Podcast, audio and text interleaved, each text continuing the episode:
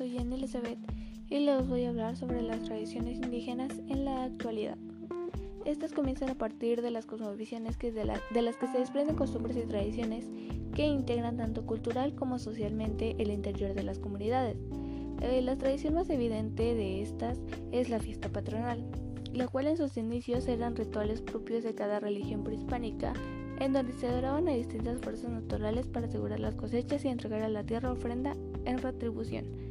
Por evidencias arqueológicas encontramos en las cuevas, cenotes o a pie de los templos y pirámides que se han recuperado miles de ofrendas con alimentos como maíz, calabazas y tomates, así como restos de animales, dando testimonio de que este tipo de prácticas se desde hace, desde hace más de mil años. Con la llegada de los, de los españoles y con ellos el cristianismo, la fiesta hacia los antiguos dioses se transformaron en festejos alrededor de los santos e imágenes católicas, pero conservaron la función de proteger a la comunidad. Así las fiestas patronales se convierten en los principales festejos de los pueblos y comunidades. Por ello son ceremonias eh, esencialmente religiosas cuya preparación recae en la cofradía del santo local. Tal es el caso de los voladores de Papantla. Este es un ritual de la cultura totonaca que realizan celebraciones patronales. Dice la leyenda que durante una sequía los sabios totonacas indicaron a cinco jóvenes que debían realizar un ritual en la copa del árbol más alto y así traerían la lluvia. El palo en el que bailan simboliza el árbol, que es el símbolo indígena que representa el universo, en donde cuatro jóvenes descienden de cabeza simulando simulando aves y dando 13 vueltas, mientras un músico, llamado corporal, danza en la parte superior del palo. Esta tradición está considerada como parte del patrimonio cultural de la humanidad por la Organización Nacional de las Naciones Unidas para la Educación, Ciencia y la Cultura. También tenemos a las velas istmeñas. Este es en el istmo de Tehuantepec, Oaxaca, donde existe la tradición de que las cofradías sean presididas por mujeres. En ello corresponde a que en este sitio predomina la organización matriarcal, en el cual consiste en el que el poder y el control de la comunidad son ejercidos por las madres y las mujeres en general.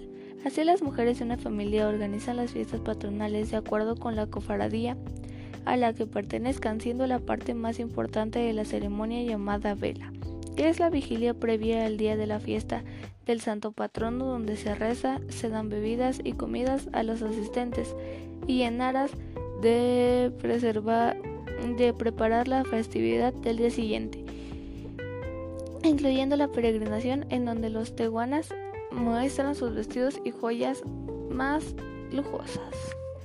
A esta se le une el niño de el niño apa de Xochimilco. En los barrios de Xochimilco, en la Ciudad de México, existe una tradición de entregar a una familia por el lapso de un año la mayordomía del niño Apa o imagen del niño Jesús, muy venerado en este lugar. Cada 2 de febrero inicia el periodo de mayordomía de la familia, quien se compromete a venerarlo en su casa y abrirla para quien desee venerar la imagen, dándole de comer. A lo largo del año también hay muchos días de fiesta en honor al niño Apa, pero especialmente se celebran las posadas donde pueden llegar miles de devotos a la casa de los mayordomos para venerarlo. En el campo literario, las expresiones han sido fecundas y en la actualidad hay varios poetas, novelistas, ensayistas y periodistas que expresan sus ideas en sus lenguas maternas. Una de las maneras más importantes de preservar dichas lenguas ha sido a través de radios comunitarias y ahora con páginas electrónicas y aplicaciones que sirven para aprender lenguas indígenas y mantener a sus hablantes unidos. Desde la filosofía han surgido posturas que plantean al mundo indígena desde sus experiencias históricas y sociales. En el campo de las artes plásticas, varios pintores y escultores han traducido sus cosmovisiones a sus respectivas disciplinas. Es el caso de Carlos Montemayor, es un escritor e intelectual mexicano a quien se deben varias compilaciones de textos en su lengua indígena y difusión como lenguas vivas y literaturas de actualidad. También tenemos a Francisco Toledo, es un pintor de origen zapoteco nacido en Yuchata, cuyas obras combinan elementos naturales y animales para crear personajes fantásticos y otorgar una nueva visualidad a los elementos que pueblan la imaginación de los indígenas oaxaqueños.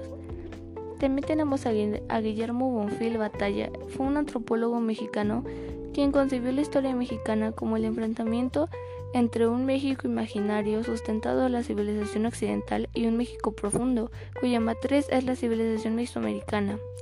Para él, el verdadero componente mexicano son las culturas indígenas, quienes se resisten a un proyecto que no